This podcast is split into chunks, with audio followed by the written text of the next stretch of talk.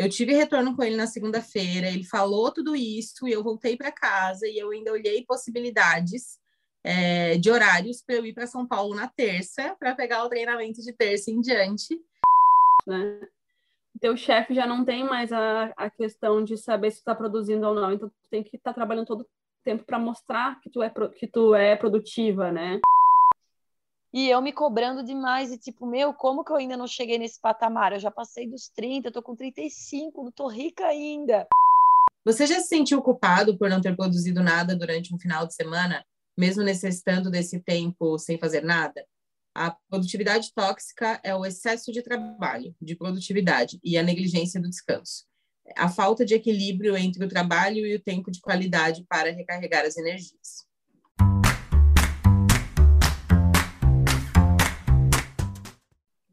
Oi, meu nome é Victoria, sou do Rio Grande do Sul, solteira, 31 anos, mulher. Oi, meu nome é Renata, sou de Santa Catarina, solteira, 34 anos, mulher. Oi, meu nome é Mariane, sou de Santa Catarina, noiva, 31 anos, mulher.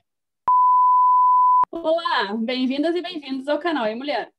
No episódio anterior, conversamos sobre abusos, um, um conteúdo não tão leve, mas sempre muito necessário. Sabemos que muitas vezes é difícil escutar histórias sobre abusos, mas acreditamos que quanto mais falarmos, menos irá acontecer. Acreditamos que o conhecimento tira pessoas de situações abusivas. Antes do assunto de hoje, vamos aos nossos recados. Estamos no Instagram e no TikTok. Procura por arroba canal Ei Mulher e use essas redes sociais para mandar para gente a sua sugestão, história, ajudando esse espaço a ser o que a gente quer que ele seja, divertido e questionador. Os nossos episódios são lançados às quintas-feiras, pontualmente ao meio-dia. Além do Spotify, Google e Apple Podcasts, estamos no YouTube também. Inscreva-se pela sua, sua plataforma favorita para receber notificação sempre que entrar episódio novo. Nossa parceira social media Marina Mello tem feito o podcast chegar a cada vez mais ouvintes. O arroba dela é Marina Mello Blog, com dois L's, e ela está com a carteira aberta para novos clientes. No episódio de hoje, falaremos sobre a culpa pelo descanso e sobre a cobrança pela alta produtividade, onde o tempo livre deve ser preenchido com alguma atividade e geralmente descansar não é uma opção. A pandemia, o home office, ajudaram com essa falta de limite para o trabalho, já que a disputa por empregos aumentou e com ela a sensação de que se deve trabalhar incansavelmente para se destacar ou ser o profissional que mais produz. Trabalhe enquanto eles dormem. Estude enquanto eles se divertem. Persista enquanto eles descansam. Depois viva o que eles sempre sonharam. Ou tenha uma crise de ansiedade ou um burnout. Ninguém fala sobre o equilíbrio, não é mesmo? E aí, gurias, vocês sempre sentem culpa pelo tempo de descanso? Não. Sim, completamente eu culpada. Sim, eu também. Eu sinto. Nossa, eu sinto eu... culpa. Eu tenho uma eu culpa diferente mas não é pelo descanso. É? Eu tenho uma culpa, é, uma culpa não. Hoje em dia já melhorei muito, mas em alguns momentos da minha vida eu já me cobrei muito,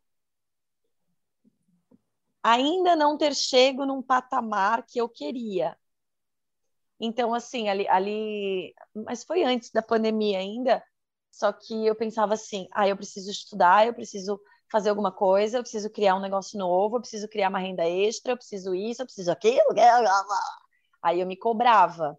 Mas, assim, para te dizer que eu me sinto culpada de, quando acabar o podcast, fechar o computador, ir para a cama, ver um programa de conteúdo duvidoso na TV, não me sinto. Então. Eu é... sinto principalmente no final de semana enquanto eu, por exemplo, é um tempo livre que eu utilizaria para estudar outras coisas, por exemplo, né? E quando eu descanso, eu me sinto culpada, porque eu queria estar produzindo em outros lugares que não seja no meu trabalho que eu, no, né, no trabalho de hoje, assim. Então eu me sinto realmente culpada. E a Maria nem falar, né? Então, a relação que eu tenho com isso é, com, com esse sentimento de culpa é uma relação bem complexa, mas que já foi muito pior, gente. Hoje em dia, o fato de eu conseguir passar um final de semana inteiro sem fazer nada do trabalho ou quase nada, é, não não ter mais o hábito de virar noites para cumprir prazos, por exemplo. Eu aceito que prazos vencem e deixo eles vencidos até que eu consiga executar as tarefas. Isso já é uma evolução para o meu perfil, assim, porque eu, eu, eu trago um comportamento com relação ao trabalho de muita responsabilidade com o meu trabalho e eu não me sinto é, pressionada, assim, não, eu não sinto que. Eu já falei isso para vocês várias vezes, né? Eu tenho muito amor pelo meu trabalho, eu me sinto super bem trabalhando. É aquilo que eu já falei de que eu me sinto invencível, de que eu me sinto competente, eu me sinto reconhecida. E eu gosto muito de, de estar produzindo coisas do trabalho, de estar produzindo é, em geral, mas muito mais coisas do trabalho, assim. Na verdade, qualquer coisa que não seja do trabalho me provoca um sentimento de culpa ainda, mas é bem menor. Uh, só que não é, é, não, não é uma relação assim que eu me sinto pressionada ou forçada a fazer isso. Eu gosto, só porque eu também, mesmo gostando, tenho que entender que o corpo e a mente cansam. Então, para mim, é um, é um misto assim, porque às vezes final de semana que eu tô de boa em casa, que eu, que eu tô curtindo uma série, um filme, alguma coisa, uma companhia, uns amigos, uma visita, às vezes tá só eu e a Cláudia e tal e eu tô com vontade de fazer alguma coisa do trabalho que está na minha cabeça, porque eu deixei pendente na sexta-feira e eu tive uma ideia de um jeito de resolver alguma coisa e eu quero pegar aquilo para fazer, sabe? E só que eu sei o, o desgaste é, emocional que isso provoca na gente, né? Enfim, e eu acabo me forçando a não trabalhar tanto, pelo menos sábado e domingo. Assim, sábado e domingo são dois dias que eu tenho conseguido quase que zerar a minha carga de trabalho. Mas eu carrego uma culpa imensa de não produzir durante a semana. É imensa, assim. Eu não consigo, às vezes, é claro, eu, se eu vou viajar lá para o meu irmão, ou, ou para alguma amiga, ou qualquer viagem de lazer, ou qualquer atividade, né, que, que, que, que demande que eu não trabalhe em algum turno comercial de segunda a sexta, eu, é como se eu estivesse cometendo um crime, tá ligado? Ah, isso eu e, também. É, eu tenho essa sensação de que eu tô super cometendo um crime, assim, e é, mesmo que mesmo que eu tenha uma jornada que eu trabalho à noite, que eu, que eu compenso essas horas, meu Deus, estar numa terça-tarde fazendo qualquer coisa que não seja trabalhar, eu me sinto. Tipo, ninguém nem pode saber, sabe? Eu não. Meu Deus, eu fui fazer a unha na terça-feira à tarde, no meio do expediente, e é meu Deus o que eu tô fazendo aqui, se alguém souber. E aí eu aviso aos ouvintes que eu sou é, PJ, né? Eu tenho uma empresa e eu não devo satisfação do horário que eu estou trabalhando para ninguém, tá ligado? Mas sabe qual foi o, o insight que eu tive agora? Eu acho que a gente se julga, tipo assim, eu também me julgo. Às vezes acontece de, tipo, eu ter que sair da empresa e, tipo, minha empresa é muito longe. Então nem vale a pena eu voltar. Até eu voltar já acabou o horário e eu ia ter que sair de novo, sabe? Aí, tipo, dá uma meia horinha antes, uma horinha antes, assim. Aí eu nem volto. Mas sabe qual foi o insight que eu. E eu também me sinto culpada. Parece assim que eu tô fazendo uma coisa fora da lei, que eu tô fugindo, sei lá, porque. E aí, e eu também sou dono da minha própria empresa. Então, tipo assim, nem, não, não tem ninguém dizendo para mim que eu tenho que voltar. E aí, eu tive um insight agora que eu acho que eu me sinto culpada porque eu julgo os outros que estão numa terça-feira, três da tarde, no bar, numa quarta-feira, quatro da tarde, fazendo unha. Eu digo, sim, essas pessoas não fazem nada da vida delas. Sabe o que, que eu parei? Sabe o que, que eu parei de julgar? Que era uma coisa que eu julgava muito também a questão dos de faltar ao trabalho porque está doente. Eu nunca coloquei um atestado, tá? Nunca. Eu trabalho desde os 17, tá? Eu tenho 31. Eu e eu já fui trabalhar mal, tá? Mal e tal, e fui trabalhar porque eu não aceitava e eu julgo, julgava, né? Hoje não mais, quem colocasse atestado. E isso vem muito daquela questão de quem coloca testado, coloca por não estar mal, né? Uma cultura, era cultural antigamente, não sei se agora ainda é, porque aqui já não, aqui já mudou um pouco.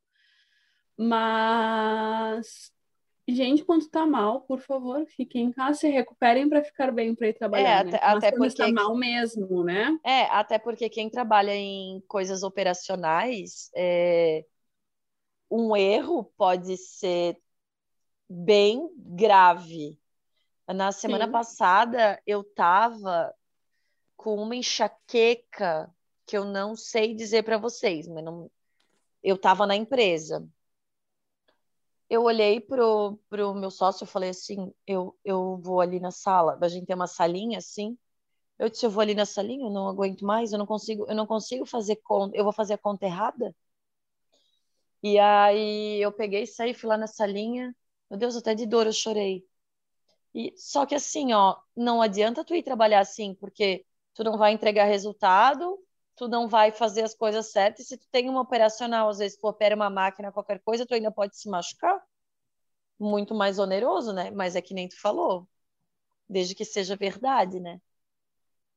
É, é, é que eu, isso é uma coisa eu até vou falar para vocês assim de uma situação recente que, que aconteceu comigo, uma situação do passado e uma situação recente. Ah, quando eu tinha uns 22, 23 anos, mais ou menos, eu já trabalhava uns quatro anos no mesmo lugar, e eu tinha eh, já uma função de atendimento ao- direto ao cliente, né? Enfim, clientes que eram da minha carteira, que eu tinha que atendê-los em horários específicos e tal. E no intervalo, entre jornada, né, num intervalo de era de final de tarde, porque eu tinha jornada à tarde e à noite nesse dia, eu fui fazer uma sessão de depilação a laser. E t- por um erro da profissional, junto com falta de atenção da profissional e uma desregulagem da máquina, eu sofri queimaduras de segundo grau nesse procedimento ali da, da depilação, né? E, e enfim, vocês sabem o que é uma queimadura, né? Vocês sabem o que é Meu uma Deus. queimadura e os graus que ela tem e tal. Sim. Quando ela percebeu que eu, falei, olha, tá doendo muito, tal, tá queimando, quando ela percebeu que estava queimando, ela chamou a gestora ali do, do, do lugar e, fal- e falaram, ó, você, você precisa de atendimento médico? Eu falei, não, beleza, eu já vou, mas eu só preciso voltar na empresa rapidinho, Rapidão. rapidão, porque os meus clientes vão chegar e eu não tinha levado o celular da empresa, assim, eu tinha ido sem nada, só com a carteira, sabe? Era pertinho, fui a pé e tal, e eu preciso voltar lá porque porque o pessoal vai me esperar e eu preciso conseguir alguém para me substituir, porque como é um atendimento coletivo, tem gente que já já deve ter saído da sua cidade e tal.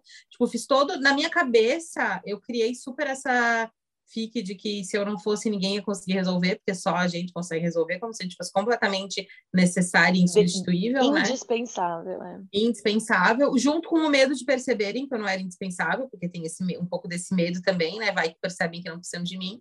Sim. E daí eu fui, fiz toda. Então, assim, gente, percebam, eu tava com queimaduras nas pernas, na virilha, na axila. Eu fui até a empresa, que era perto, para dar algumas orientações e para conseguir uma colega para me substituir. Tudo, toda essa tour levou uma meia hora. Aí de lá eu fui para atendimento médico. E depois levei uma bronca federal da gerente, né, por ter feito isso, enfim, mas. E aí, é, recentemente, faz um mês atrás, eu tinha uma viagem de trabalho marcada, é, uma oportunidade de aprendizado, era um treinamento, era uma semana inteira de imersão, era em São Paulo, era uma baita oportunidade, assim, que raramente passa, né, pela nossa frente, Uhum. é, é, custeada por um cliente, enfim, tu- tudo que eu queria para o momento que eu estou vivendo profissionalmente. E eu fiquei doente dois dias antes. Eu tive uma crise de falta de ar, eu tenho asma, então foi uma crise super grave de asma, junto com uma inflamação dos brônquios, ali um princípiozinho, né, uma bronquite, um princípiozinho de pneumonia, que eu precisei ser hospitalizada com hiperventilação, oxigenação baixa e tudo mais. É, e mesmo assim, tipo, eu cogitei, né, se eu melhorar aí para viagem e tal, e, e percebi que não ia melhorar, conversei com o médico, e daí o médico falou: olha, não é recomendável que você vá, mas você é uma mulher adulta, né? E você tá de alta e você tá medicada.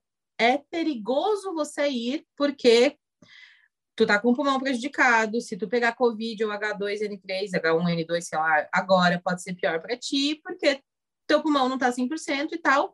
E tu vai passar muito né? é, e tu vai passar muito tempo em lugares fechados, né, com pessoas de, de, de, de vários lugares. E, e aí eu fui, gente, eu, a viagem era no domingo e, e o, a atividade começava em São Paulo e na segunda e ia até sexta, né? Eu tive retorno com ele na segunda-feira, ele falou tudo isso e eu voltei para casa e eu ainda olhei possibilidades é, de horários para eu ir para São Paulo na terça para pegar o treinamento de terça em diante. E foi assim um exercício absurdo olhar para esse cenário, olhar para mim, para minha situação. Eu tinha crises de tosse, que eu chegava a ter ânsia de vômito de tanto que eu tossia, porque o meu pulmão estava ferradaço. E olhar e falar, cara, eu não estou em condição de ir. E aceitar que eu não estava é. em condição de ir. Aí, quando eu aceitei que eu não estava em condição de ir, eu passei por um, por, pelo, pela sensação que é essa que a Rê estava falando todo mundo vai achar que eu sou uma fresca, fraca, incompetente, que na primeira oportunidade se joga numa cama e põe um atestado.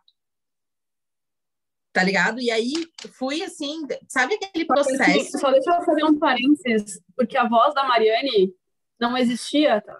Não, Meu, não, não dava, ela não tinha voz, gente. Ela e falava, eu não tinha voz. continuar agora. Pecado. Eu tinha vontade de ir lá e dizer, vai, fica tudo bem. Não, e eu tinha muita falta de ar, né?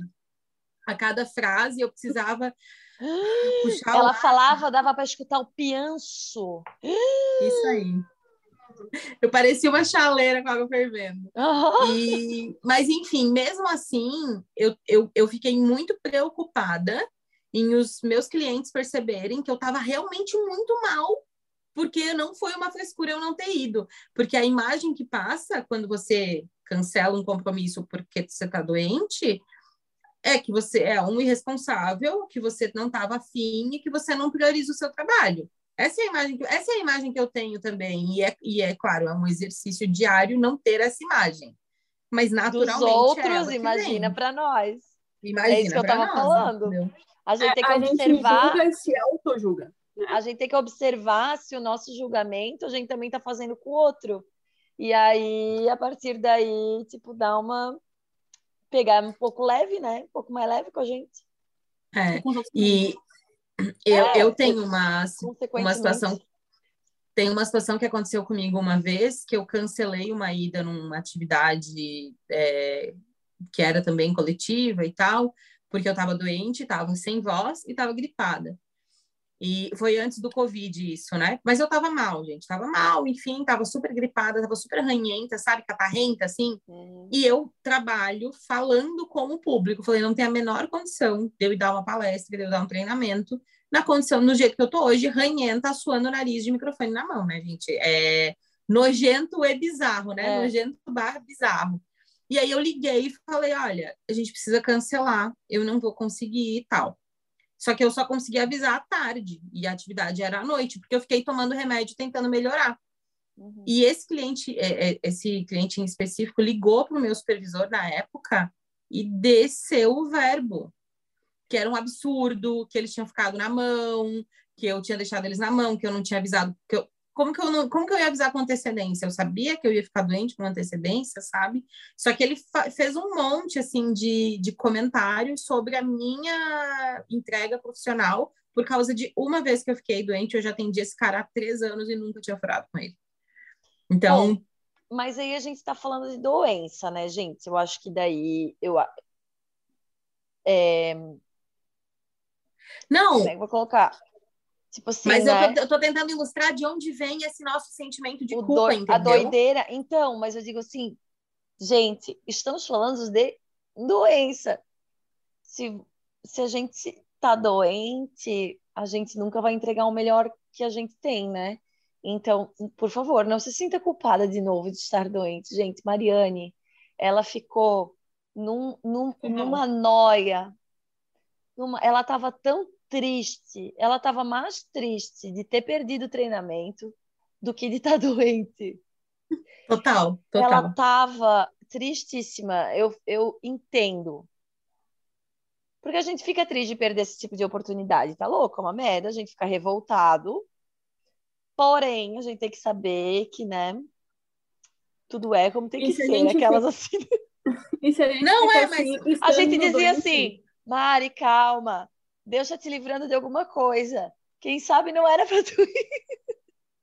tu tá onde tu devia estar. Ah, tá. A terapeuta começou. Bem... A gente tá tentando, a gente tentava. O que, que a gente ia falar, coitadinha? Coitadinha. Não, mas é, eu, eu acho que a questão que eu quero levantar é óbvio que se você fica doente, você tem que tirar um atestado e descansar. A questão que eu quero levantar é que eu estava mais triste. Não, eu estava triste por perder a oportunidade. Óbvio que eu estava vendo todo mundo lá e tal, né? Eu ainda estava num grupo vendo o pessoal mandar foto, me martirizando, que enfim. Ódio. Mas eu acho que o que eu estava mais preocupada, acima da tristeza de ter perdido, era esse medo da imagem que eu ia passar. Uhum, uhum. Nossa, esse, essa, essa coisa da imagem que você passa quando você fraqueja no ambiente profissional, para mim me pega muito. Essas coisas que a Vicky falou ali no roteiro, né? Uh, trabalhe enquanto eles dormem, estude enquanto eles se divertem. Gente, isso já foi a minha religião. E eu já defendi. Fez... E como que vocês mudaram isso? Mari, só um parênteses. Eu coloquei ali o Workaholic para ti. Hum. Ai, que coisa não, Vicky. Mas eu já tive orgulho de falar que eu era workaholic. Eu já tive orgulho de falar sobre gestão do tempo e altos níveis de produtividade e não desperdice nem o tempo que você vai ao banheiro, sabe? eu já, eu já tive orgulho. Eu já tive orgulho. E uhum. como vocês saíram? Como é que tu saiu disso? Porque hoje tu tá bem melhor, como tu falou. Eu queria até bater palma aquela hora que tu falou que tu já passa finais de semana sem pensar Dois no trabalho. dias. Sem pensar não, né? Sem pensar ela falou dá. de segunda a sexta, cuida aí, ela não falou sábado, ela falou de segunda a sexta, passou o final de semana, dois dias. O final de semana, então, dá dois dias. É, dias. Então, eu quero, assim, acho que tem que enaltecer, né, os profissionais que nos levam a esses caminhos, porque o, o caminho do autoconhecimento é metade nossa responsabilidade, mas também tem muito dos profissionais que você encontra no caminho, né? Sim. né? A minha virada de chave é total responsabilidade do profissional Renan Zanotto, que é o terapeuta ali, enfim, né, é, professor de yoga, terapeuta, é, enfim, mestre em meditação e muitas outras coisas. Eu devo ter esquecido metade do currículo dele aqui, mas é o proprietário da escola Intuição Ativa, que é uma escola que eu fiz aula há dois anos e que tem aulas, né, enfim, de, de meditação, yoga, cabala, que tu trabalha respiração, autoconhecimento e várias outras coisas relacionadas ao teu bem-estar, sempre pautado o físico, o emocional e o espiritual. E ele me falou, ele, ele me abriu muitos olhos para isso, assim, para esse desacelerar, sabe? Uhum. Para esse para esse controle da minha vida versus o meu trabalho. E, e, desse encontrar a Mariane, que é a Mariane que existe na vida, com os amigos, com os seus relacionamentos, com a família, e aquela Mariane profissional e desconectar essas duas coisas, porque eu estava sempre nesse mood do profissional, assim. Então, foi muito um processo que eu busquei ajuda, claro, né? O autoconhecimento Sim. começa quando você aceita que precisa, mas ele soube me conduzir nesse caminho, me mostrando que, cara, não, eu não precisava ser tão ferrenha no que eu era e que eu continuaria é, tendo o valor de mercado que eu tinha. Eu tinha muito medo de perder valor de mercado se eu não fizesse essas entregas loucas, assim, sabe? E eu percebi que, no fim, a, a entrega estava muito mais na minha cabeça do que na cabeça do meu cliente, assim, o nível de entrega. E eu fui desacelerando e diminuindo o ritmo e, e no fim muita gente nem notou, na real. Ai, mas que bom. Não, com certeza quem convive contigo. É, não, eu digo, no, eu digo no trabalho. Ah, no trabalho. no trabalho. Claro, porque a entrega tá ali. Eu estava até falando. É... Eu estava até falando sobre isso na semana passada lá na empresa. Porque eu sempre fui uma pessoa muito procrastinadora. Eu, é terrível, assim. E agora eu sou procrastino tarefas domésticas, odeio. Aí é, eu estava comentando que eu tive que fazer uma escolha, porque assim, a, eu, os meus pais eles não têm muita liberdade, né? Eu, eles ficam direto dentro de casa e eles precisam de ajuda para mercado, farmácia, é, qualquer rotina que eles tenham na rua eles não fazem, eu faço para eles. E, e eu não sou uma pessoa da manhã.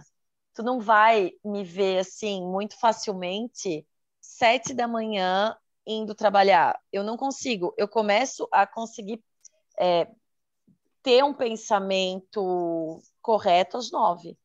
Então, eu aproveito amanhã para fazer minhas coisas. Tipo, eu faço as coisas que meu pai e minha mãe é, demandam, faço meu pilates, faço minha academia, entendeu? Bem dondocas oito. Mariane e Vitória jamais fariam isso. Aí eu faço. E aí eu falei, eu falei, bom, ou eu é, largo tudo isso, que também faz parte da minha saúde mental, o exercício, eu poder fazer as coisas com calma, não me esbafurir e tal. Ou eu faço, ou eu faço isso, ou eu vou lá, tipo, começo lá às sete e meia, tô lá, tal, e deixo tudo de lado, porque no final da tarde eu ia estar tá podre. Ou eu faço tudo e deixo de ser procrastinadora. E quando eu chegar no trabalho, por exemplo, eu chego nove, nove e meia, sei lá, dez. Tem dia de eu chegar dez e meia, depende de tudo que eu tenho para fazer na rua antes de chegar lá. Eu tenho que dar conta de tudo até o final do horário. Então, eu não posso mais procrastinar. Aí eu organizei meu tempo para que dentro daquele horário eu faça tudo que eu tenho programado para aquele dia. Se eu chegar uma da tarde, eu vou fazer até às seis, tudo que eu tenho para fazer naquele dia, ou então fico um pouquinho mais, enfim, né? É, não, eu não tenho horário de saída, né? Nem de entrada, nem de saída. Mas então, aí eu tive que me educar a não ser mais procrastinadora. Então, para eu poder ficar tranquila, porque é uma coisa que eu odeio, é ter demanda atrasada. Eu não posso ter demanda atrasada. Isso tira a minha paz. Então, ao invés do descanso, o descanso não tira a minha paz. Agora, ter qualquer demanda atrasada tira muito a minha paz. Eu trabalho com prazos, né? Então, eu realmente não posso ter demanda atrasada. É, eu odeio. E, então, tipo, no trabalho, eu rendo muito mais de manhã do que de tarde. Eu sou Ai, o contrário. Não. Porque como, eu, como a, a, o meu humor ele só melhora à tarde, né? Então eu tô mal-humorada, eu produzo mais, tá? Ai, que, que ódio de pessoa. Por que, que a pessoa e acorda aí... mal-humorada, gente? Tu abriu o olho. Gente, eu tô viva! Não consigo nem falar quando eu abro o olho. Por quê? Eu não consigo falar entender só depois. mal-humorada de manhã. Dez e meia. Não me julga. Julgo, então, tipo, eu produzo, julgo, eu produzo, eu produzo muito mais de manhã do que à tarde. Então, cara, eu adoro chegar no, no, no cartório e fazer tudo que eu tenho pra fazer. E à tarde eu vou fazendo o que chega, sabe? Aquela, chego no trabalho, todo mundo sabe que eu tô puta, ninguém vem falar comigo. Eu falo só o básico. É que elas então, não tem por isso comigo, que né? é só o básico. Eu que tu vê que Só engraçado. o mínimo, só falam comigo por post-it. Eu rendo, tipo, nas últimas duas horas do dia, ali que eu fico, às vezes eu fico até as sete, às vezes eu fico até as seis, às vezes eu fico até cinco e meia, mas as últimas duas horas do meu dia eu rendo demais, porque daí o telefone já toca menos, já me pedem menos coisa e eu rendo pra caramba, assim, pra caramba. Mas o negócio, o negócio do descanso é que me pega, assim, eu não consigo eu não, eu tenho muita dificuldade de trazer trabalho para casa. Eu entro na minha casa, eu esqueço de muita coisa, tipo assim, fica Ai, lá e eu vou trabalhar lá, lá é meu ambiente de trabalho, não aqui. Eu acho que o home eu office, ficava, o home office foi muito por isso. Eu ficava remoendo, tá? Hoje eu não faço mais isso. Hoje realmente eu fechei o cartório, eu fico lá. Mas eu ficava remoendo o que eu tinha para fazer, o que, sabe, tudo ficava remoendo aquilo. Então eu vivia o estresse do trabalho até em casa. Agora que tu vais empreender, minha filha, daí tu vai ver o que, que é remoer. É, é, aquela coisa, né? Não gostava de trabalhar oito horas por dia, então eu resolvi empreender. Trabalho 24 horas. Exato. Mas assim, eu trago, eu, eu eu fico muito pensando. Eu tenho algumas ferramentas para, tipo, tentar parar de pensar. Quer ver um programa ruim, sabe? Botar um negócio de fofoca, fazer minha unha, sei lá, qualquer coisa, eu tento dar uma esquecida, mas o remoer é bem normal, só que eu não trago o trabalho para casa. Eu não venho fazer trabalho em casa. Porque, cara, sabe, eu acho que o home office, inclusive eu li algumas coisas sobre isso, do quanto o home office fez o trabalho ficar um pouco tóxico, no sentido de que ele tá sempre ali, tu não consegue, tu não separa mais o teu ambiente casa e o teu ambiente trabalho, meio que tudo vira a mesma coisa. E aí talvez tu fica ali sentada vendo televisão, quando tu olha para o lado na tua escrivaninha tem coisa para fazer. Aí sim, tu vai ficar culpada de ver televisão, né? Porque a coisa para fazer tá ali do lado, mas tipo, tu já trabalhou bastante hoje, sabe? Mas tem a questão que eu tava para fazer o roteiro, eu fui pesquisar.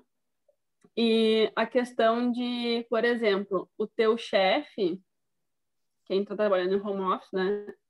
O teu chefe já não tem mais a, a questão de saber se está produzindo ou não. Então, tu tem que estar tá trabalhando todo o tempo para mostrar que tu, é, que tu é produtiva, né? E também o trabalho em excesso na questão das mulheres, né? Que aumentou muito das mulheres que saíam para trabalhar, das mulheres que estão em home office, porque além de estar trabalhando em casa, elas trabalham na casa por mais tempo também. É. Ah, porque antes é, a mulher saía para trabalhar, legal. chegava em casa ainda tinha trabalho de casa. Agora ela faz os dois simultâneos. É, mas para mim, Rê, sobre isso que tu falou, né, de ai, tá em casa, tá no trabalho e tal, eu tô bastante home office desde que a pandemia começou, mas até a uhum. pandemia começar, é, eu não trabalhava nada, nada em casa, não tinha escritório em casa, porque não tinha essa, op essa opção, não existia, né? E hoje a minha relação com o descanso é bem melhor, então mesmo antes do home office eu, eu levava uma jornada de trabalho muito é, volumosa e, e, e, com essa relação assim de, de, de, não de sentir que eu não podia estar descansando e me sentir culpada por isso, é, muito, muito menos por pressão do trabalho até, muito menos por pressão dos, dos clientes ou dos líderes, é, e muito mais por pressões das minhas crenças, porque uhum. eu cresci muito voltada num ambiente que valorizava muito a meritocracia, eu era super defensora da meritocracia. Gente, eu era. Eu fui um dia. Perdão, Deus. Perdão, universo. Eu fui um dia a pessoa que compartilhou no Facebook a imagem daquele menino estudando na luz do poste. Vocês já viram essa imagem do menininho sentadinho num galão de gasolina, estudando numa luz do poste porque não tinha luz em casa, com a legenda: quem quer dá um jeito, quem não quer dá uma desculpa. Eu já fui a uhum. pessoa que fez isso, né? Hoje eu tenho vergonha desse tipo de coisa. Hoje eu consigo entender as relações de privilégio uhum. e o quanto muito do que eu tenho, é, conquistei em, em, em níveis profissionais, é, é resultado das condições que eu tive quando eu estava construindo o meu currículo para atuação profissional. Então eu tenho noção, né, que eu sou que eu sou privilegiada em vários aspectos, mas enfim, tirando esse adentro. É, mas eu cresci muito pautada nessa coisa do, da meritocracia, do resultado, de, de batalhar e tal, é, de que se eu trabalhasse eu conseguiria, de que se eu me esforçasse eu chegaria lá. Então, e, e eu vou dizer para vocês que às vezes eu olhava em volta e eu me via conquistando alguma coisa e, e eu via que aquela conquista que eu tinha chego, ela era relativamente é, rara para pessoas do meu perfil, ou da minha idade, ou do meu meio, e eu me sentia assim, nossa, todo o meu esforço estava valendo a pena, sabe? Porque eu via que eu estava indo mais rápido, que eu estava chegando primeiro, que eu estava tendo mais. Então, a gente, sério, a exposição, ela não é só no nível sexual nesse podcast. A gente expõe até os comportamentos tóxicos e pensamentos tóxicos que a gente tem, né? Mas eu já me comparei muito, assim, olhando é, nesse viés ah, eu trabalho e é por isso que eu tenho as coisas e fulano não trabalha. Tipo, não tô falando em bens materiais, sabe? Sim, Mas eu sim. trabalho e é por isso que eu alcancei esse patamar, ou que eu conquistei esse benefício, ou que eu atingi essa função profissional, e fulano não, porque fulano não é tão dedicado quanto eu, sabe? Era como se fosse uma competição que eu própria só tinha criado na minha uhum. cabeça, porque muito provavelmente fulano nem tinha o mesmo objetivo profissional que eu, tá É ligado? isso que eu ia dizer. É, mas assim, enfim, e eu, então, esse, acho que isso do meio de criação e é, eu não consigo me lembrar muito bem quando isso começou, mas tem algum, alguns fatos bem, bem claros, assim, um deles foi o divórcio dos meus pais e uma é, é, parente aí por parte de pai que falou que eu ia ser que eu ia ser prostituta e o meu irmão ia ser usuário de drogas. Legal. Porque mãe, porque mãe solteira não queria filho uhum. e que a uhum. gente não ia chegar a lugar nenhum na vida. Eu tinha 11 anos quando eu escutei isso de uma mulher de 50, calcula, Legal. né? Legal, muito bom. Que, que, teoricamente é minha tia. Então, Parente eu acho é que. Foda. É? Desculpa. Parente é foda. Parente é foda, né? Enfim, Nem então talvez, talvez tenha começado aí. Aí depois eu fui para um colégio que era vestibular, vestibular, vestibular, vencedores, vencedores, vencedores, e vocês têm que pisotear todos os outros candidatos e superá-los e não sei o quê. E aí eu acho que isso daí foi virando um negócio na minha vida que Isso parecia engraçado. que eu tava Não, Eu sempre-. Eu tive a, a, no meu, na minha escola também tinha muito isso do vestibular e de não sei o quê, e de não sei o quê. Eu dizia, gente, mas eu quero passar em administração aqui na Univale, relaxa. Meu Deus, eu sempre fui crítica desse, de- dessas coisas aí. Eu acho que por isso que eu sou muito mais de boa. Só que sabe o que que tu estavas falando? Primeiro, eu quero fazer um parênteses o negócio ali, quando tu falou ali da história do carinha ali do, do poste, a gente tem que cuidar também, porque hoje em dia, é, eu não sei como que eu vou formular essa frase, mas talvez eu acho que vocês vão me entender no que eu vou querer dizer. A gente tem que cuidar também, é aquele, aquela história da âncora e da escada, né? O que acontece com a gente, a gente pode usar o que acon- a nossa história para justificar tudo que dá errado na nossa vida ou a gente pode tomar uma atitude e fazer alguma coisa diferente. Eu gosto muito de, de acompanhar o favelado investidor. Ele é um exemplo, óbvio, é uma exceção? É, óbvio que é uma exceção. Mas, assim, ele é uma provocação às bases, né? Às bases, ao que a, ao que a educação, desde o começo, ensina para gente, né? Então, ele é uma provocação às bases. Quem não conhece pode, né, pode procurar em todas as redes, favelado investidor. Então, eu acho assim, a gente tem que cuidar, porque às vezes não nasce num ambiente tão propício, mas sim, a pessoa às vezes cria oportunidades. São exceções? São, mas existe. Então, acho que a gente não pode usar a nossa história para é, justificar tudo que dá de errado na nossa vida. Entendeu? Não, claro que não. Eu não, eu não foi nesse sentido. Eu acho que faz todo sentido o que tu está trazendo, e assim também como a gente às vezes vê pessoas com muitas oportunidades e E privilégios que não que sabe. conseguem cagar tudo que tem. O tá ligado? famoso Deus dá asa para quem não sabe voar. É, mas É. o que eu quis dizer é que eu já fui a pessoa que acreditava que a, que a batalha era igual, Ah, não. é. entende? Que a batalha era igual. Que eu e o Não. favelado investidor, bastava a gente querer que a gente chegaria no mesmo lugar, nas mesmas Não, condições, é. entendeu?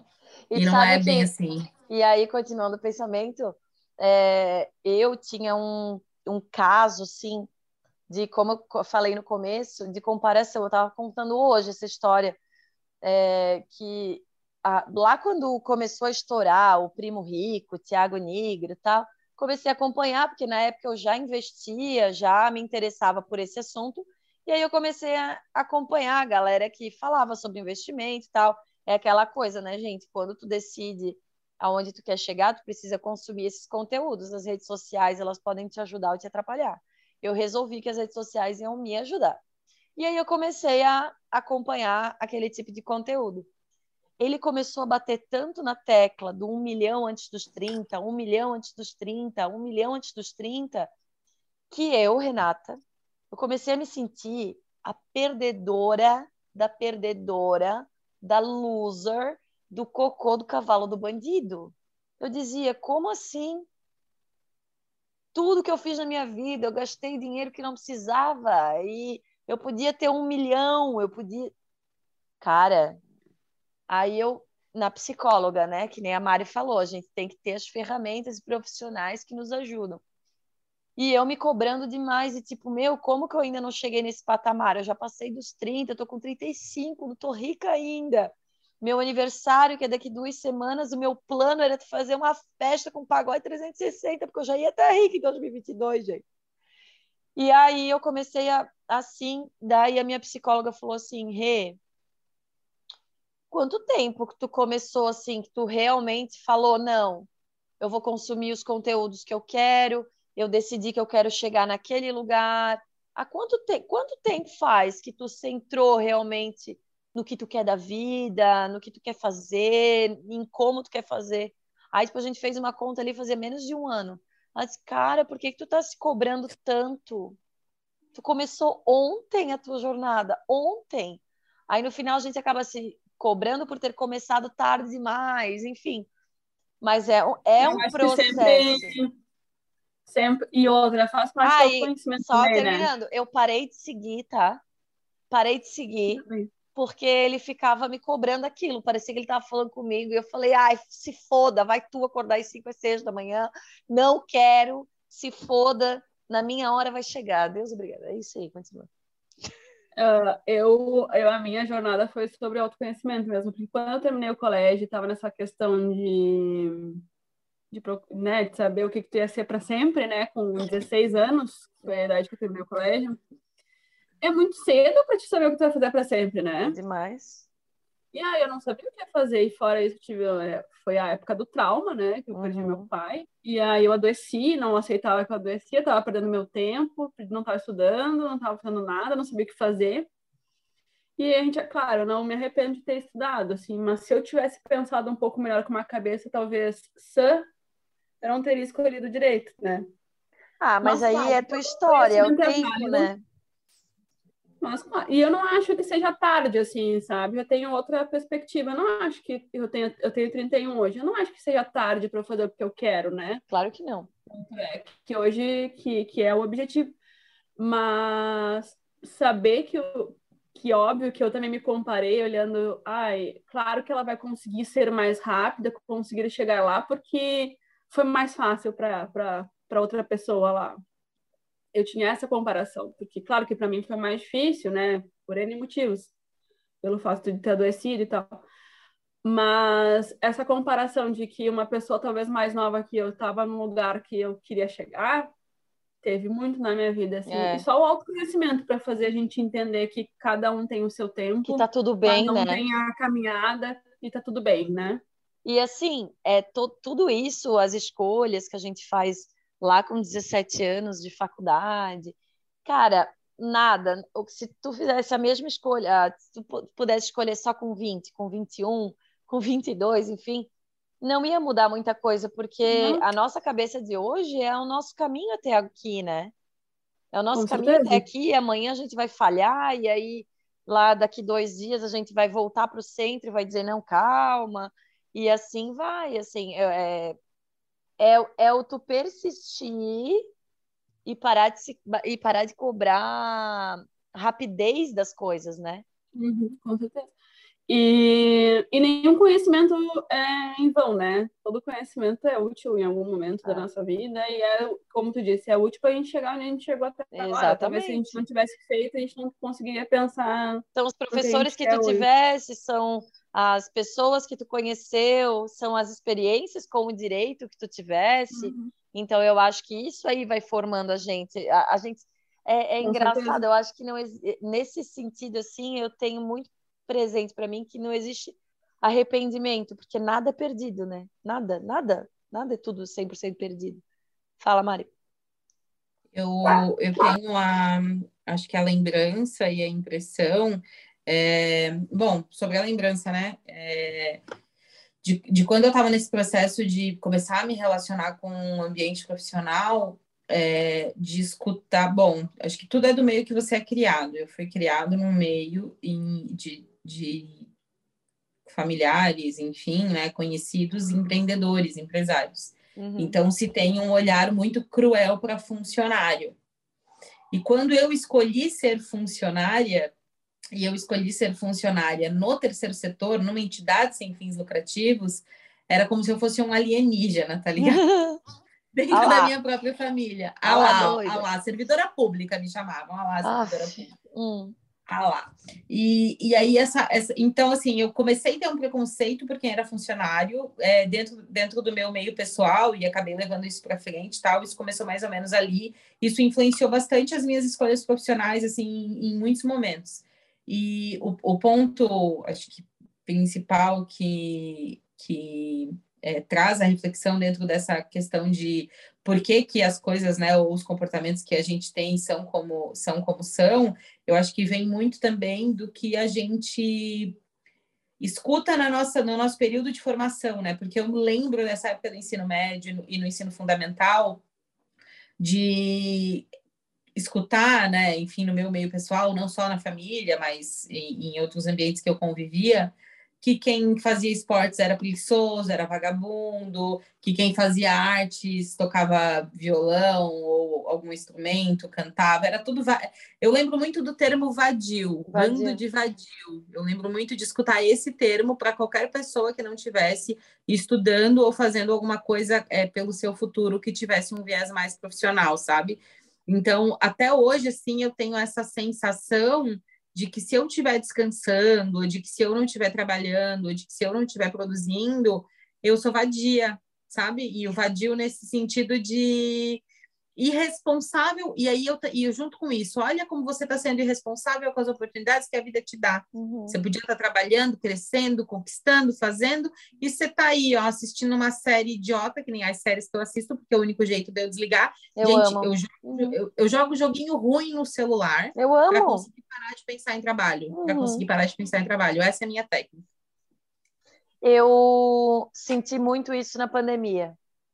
As redes sociais na pandemia eram de uma toxicidade terrível. Porque as pessoas postavam malhando em casa. Eu não queria malhar. Eu queria usar Lendo. aquilo de desculpa para não malhar. As pessoas. Eu, eu devo ter malhado na pandemia umas três vezes e postei. Obviamente postei. Eu sou parte da toxicidade. Aí cursos, nossa, lives e mais lives e conteúdo de graça. E meu Deus, se tu quisesse estudar, se tu quisesse ali, era a oportunidade para tu fazer um MBA de graça. Foi na pandemia. Era cursos e mais cursos, e Hotmart, e, e lives, e coisa. E eu olhava para aquilo e dizia: eu não quero, mas se eu não quero é porque eu sou uma merda.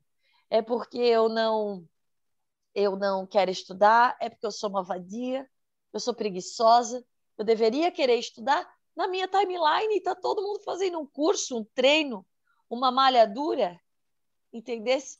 Tá todo mundo fazendo alguma coisa e eu tô aqui vendo filme. Meu Deus, isso aí eu me cobrei, cara. Na pandemia foi o momento que eu falei assim, meu, eu não sirvo para nada mesmo.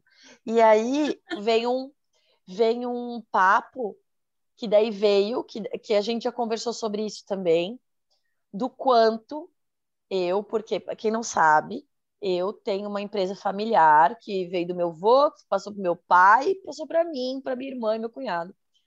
E fechou e a gente toca a empresa.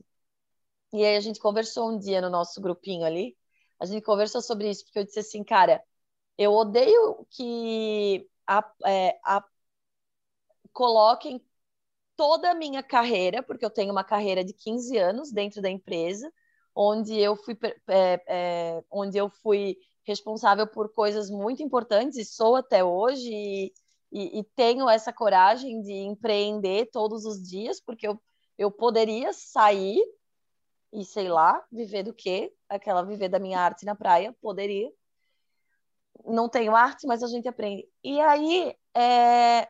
e as pessoas elas te resumem a filha do patrão, como se você está ali naquele lugar, é... porque tu é filha do patrão. Eu entrei ali porque eu sou filha do patrão? Sim, provavelmente. Comecei a trabalhar com 15 anos, porque meu pai falou: vamos ser úteis nessa vida. Beleza. Agora, é... tu ser resumida isso é muito pesado, assim, é, foi muito pesado para mim enquanto profissional por muitos anos, até entrar no autoconhecimento. Né? Gente, não passa um episódio que a gente não fala sobre a importância disso, né? Até entrar não. É, nesse papo do autoconhecimento, contei lá no episódio da síndrome da impostora o quanto um link que a Mari me passou é, foi importante no, no meu amadurecimento profissional, porque daí eu pude ver tudo que eu já tinha conquistado dentro da minha empresa, e, e aí eu comecei a ficar muito ofendida com esse negócio da filha do patrão, porque eu não sou isso. Eu sou muito foda, né, dentro da minha profissão. E se eu fosse trabalhar em outra empresa, eu ia ser igualmente foda, porque eu tenho profissionalismo, conhecimento e tudo.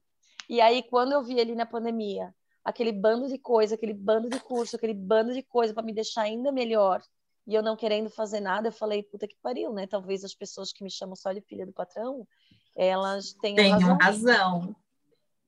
Olha o tipo de cobrança, gente. Uma atrás da outra. Falando E elas não têm razão, tá? Eu só quero dizer isso que elas não têm razão. Obrigada. Bom, mas voltando à pandemia, eu tinha tanta questão de não descansar, né? Porque eu tava com medo, né? Do que poderia, poderia acontecer. Eu não sabia descansar, tá? Eu comecei a limpar minha casa. E eu perco muito cabelo, né? E quem tá olhando a gente pelo YouTube vai ver que eu tenho muito cabelo, ele é muito comprido e muito preto. E o chão da minha casa é branco. Tá? não tinha um cabelo no chão. Eu escovei o banheiro de escovinha. Ai, gente, como eu sou assim, ó, eu sou desapegado. Eu sou louca? Eu não, daí- comi. quando eu tava escovando o banheiro de escovinha, eu sentei na porta do banheiro, olhei pro banheiro limpo e pensei, eu estou ficando louca. Foi o único, único pensamento que, que eu consegui, assim, ó. Eu falei, tá, eu tô ficando louca, realmente agora eu tô ficando... Eu nunca fiz isso. Nunca tinha feito isso, sabe? E nunca mais vou fazer, se Deus quiser. Cara, Mas- eu não Absurdo, tenho isso.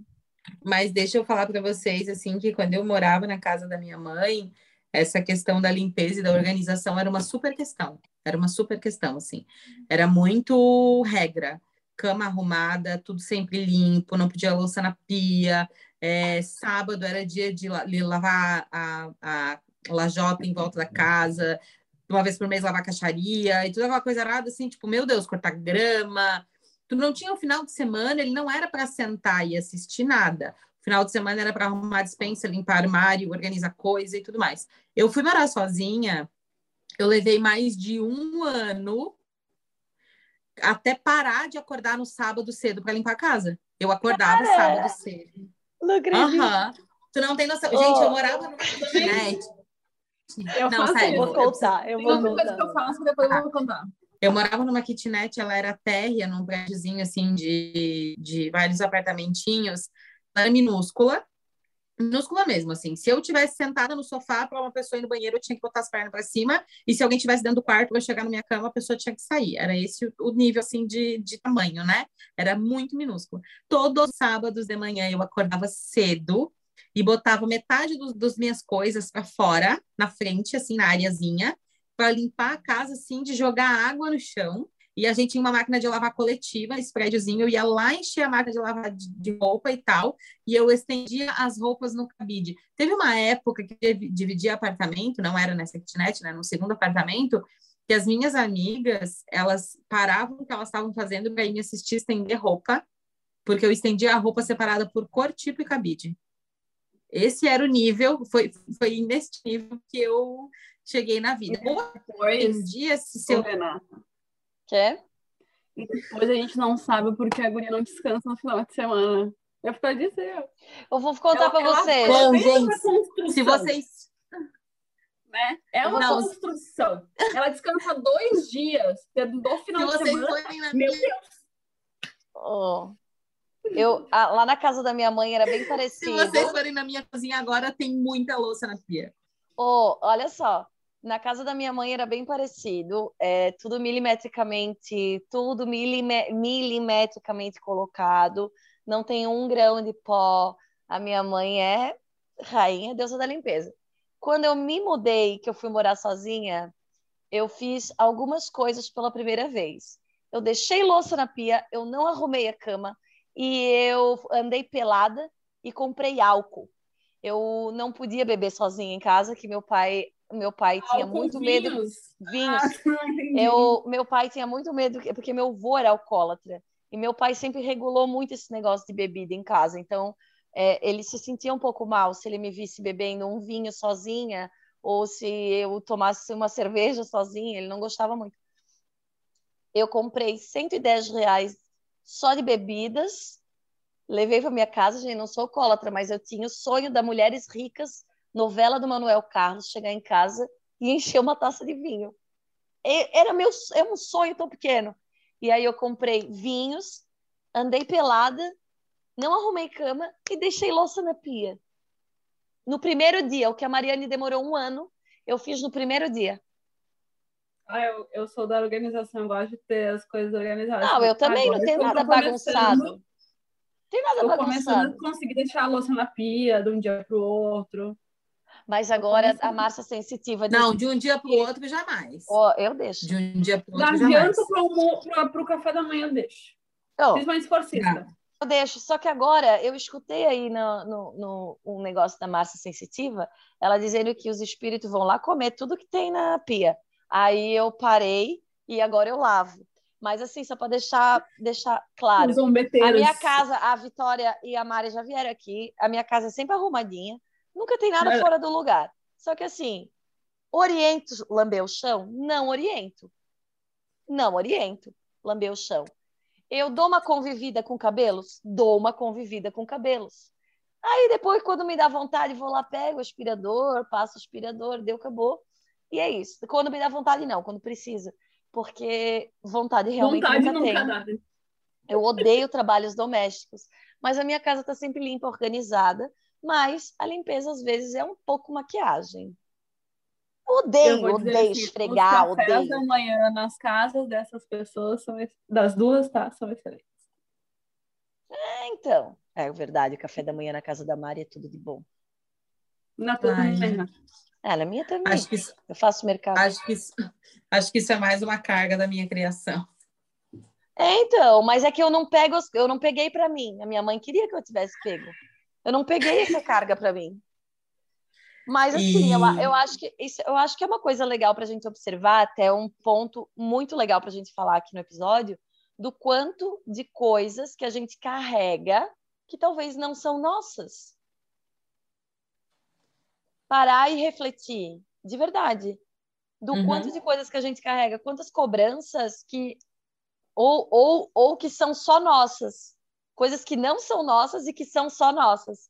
Essas, essas crenças que a gente traz, que são de outras pessoas, que às vezes a gente nem concorda, mas a gente vive elas.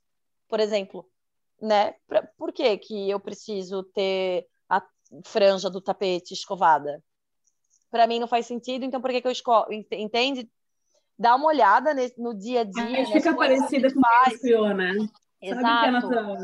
É natural, mas será que a gente concorda com tudo que a gente é parecido? E a parte ali do descanso, dessa autocobrança, será que é os outros ou será que é só eu que estou me cobrando dessa maneira? E dá uma pegada de leve, né? Pra gente ir se encaminhando aqui no final, eu acho que a gente tem que pegar um pouco mais leve com a gente mesmo. Aquela mensagem que eu já passei em alguns episódios, falar com a gente com um pouco mais de gentileza. Talvez tu não ia chegar na tua amiga, eu não ia chegar na Mari, na Vicky e dizer assim, ô, por que, que não estás trabalhando, cara, sua inútil? Por que, que tu não estás trabalhando? Se eu não faria isso para elas, por que, que eu vou falar isso para mim, que sou a única pessoa que nunca vou me largar? Se- Sempre eu vou estar aqui. Aonde eu, onde eu for, eu estarei. Então, por que, que eu vou falar desse jeito comigo se eu não falaria assim com as minhas amigas? Concordam? Quem concorda, respira. Continue. Com quem concorda, respira. É, eu quero falar um pouco, eu quero falar um pouco sobre autocobrança, entender que quem dá o nosso limite é a gente. É, quem, dá, quem dá o seu limite é você. Eu tive um momento no trabalho estava atendendo um cliente que contava 15 horas por mês, e isso começou a ficar insustentável, e eu comecei a ficar frustrada por esse cliente não valorizar as 50 horas de trabalho que eu entregava. Até que terapia, Renan e muitos processos, eu entendi que se o contratado eram as 15, talvez seria legal, o mínimo era as 15, poderia ser legal entregar 18, 20, caso eu quisesse, fazer um pouco acima do esperado e tal, né? Mas 50 era meio muito, sabe? E, e a partir do momento que eu comecei a, a, a partir do momento que eu comecei a impor e colocar esses limites profissionais, eu comecei a perceber que o limite do outro é o teu limite. Porque ninguém questionou que eu cortei, que eu, que eu falei, olha, daqui para frente eu não tenho mais horas e eu não vou mais conseguir atender essa atividade. Ninguém olhou para mim e falou, ai, antes você sabia, porque o outro sabe que estava passando o seu limite. Ele profissionalmente falando, a experiência que eu tenho muito clara é que, em média, é, o mercado vai testar o seu limite e vai te pedir as coisas mais rápido, melhor, é, e, e, sabe, para ontem e, e, melhor do que você entregou da última vez, mais rápido e melhor do que você entregou da última vez, sempre. E, e cada vez que você entrega isso, ele vai só melhor e mais rápido, melhor e mais rápido, até que você olha e fala, cara, deu, eu não uhum. vou conseguir entregar o que você quer no prazo que você está pedindo. Se a gente não põe, então, aprender a dizer não no trabalho foi uma das formas de descanso que eu encontrei.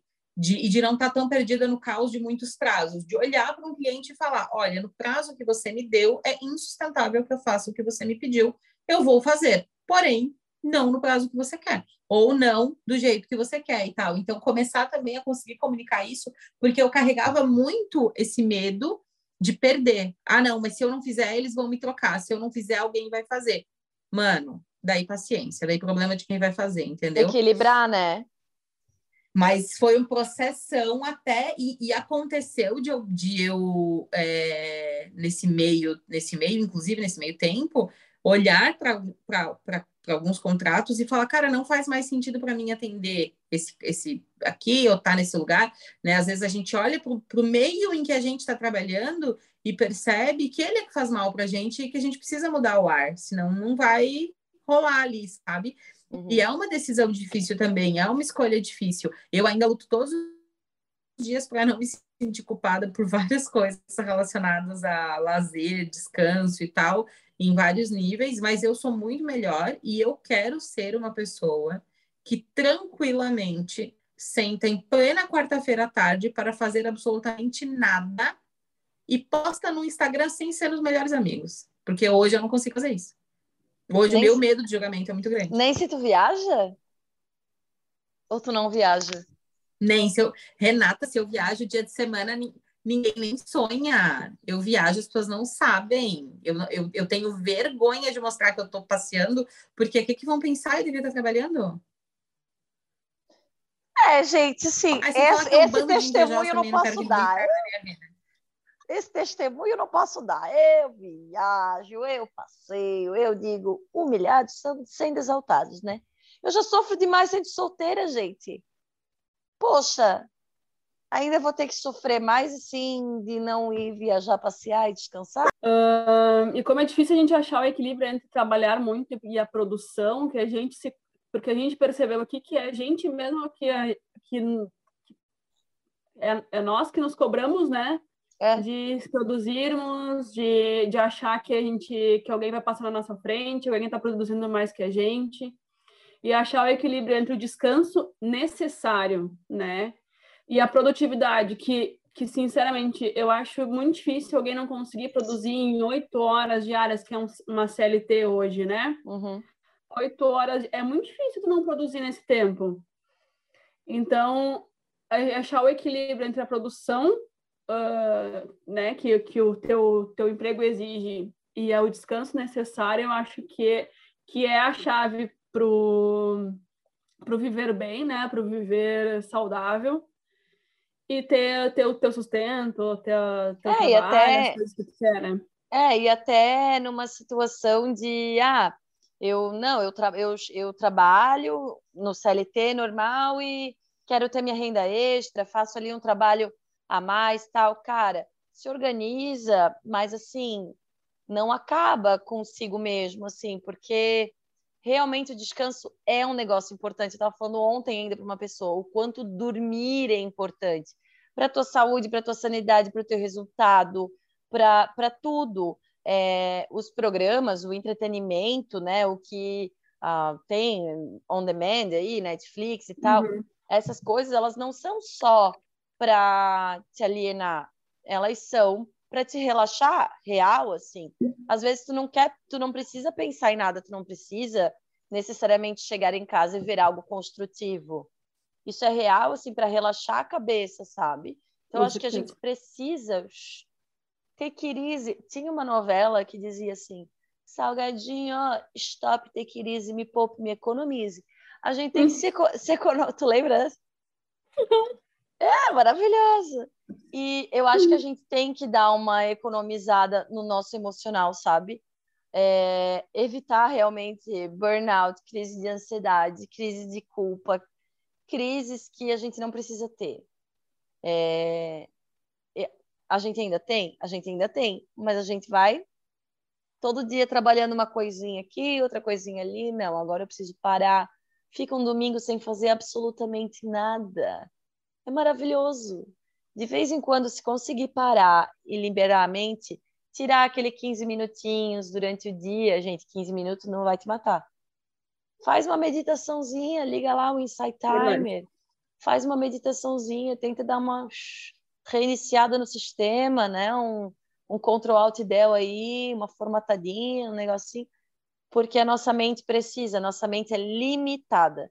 Tudo na é. nossa mente é limitado, desde é, quantidade de decisões que a gente toma, a, os impactos emocionais, tudo que tu, tudo na nossa, na nossa mente é limitado e a gente para de prestar atenção nisso. Então, dá um descansinho, né, para a mente. Economiza. Economiza, economiza, stop, easy, me poupe, me economiza, me economizo. E é isso, tá tudo bem não ter ficado milionária com 35. Vai ser com 36, 7. É, já parei de Vai botar. Lá, eu vou ter, eu vou ter tempo para viajar contigo. Amém. Tempo e dinheiro, né? Vai ter que ter dinheiro. Não, vai ser milionária, Renata, para. Tu também. Ah, tá. Não é todo mundo que quer ser milionário. Tudo bem, eu entendo. Ai, ai, meu Deus. Então, então tá, galera. A gente, encerra por hoje. Vamos encerrar. A Mariane já caiu, porque a internet dela disse assim: chega, não quero mais trabalhar hoje. A internet dela descansou. Vai fazer o que a gente também vai fazer agora. Agorinha. Um beijo. Beijo. Muito obrigada. Qualquer coisa, manda uma mensagenzinha lá para nós e vamos conversar. Tá bom? Bora. Descansem, bom descanso. Amanhã é sexta-feira. Descansem. Beijo. Beijo. Tá. Tá.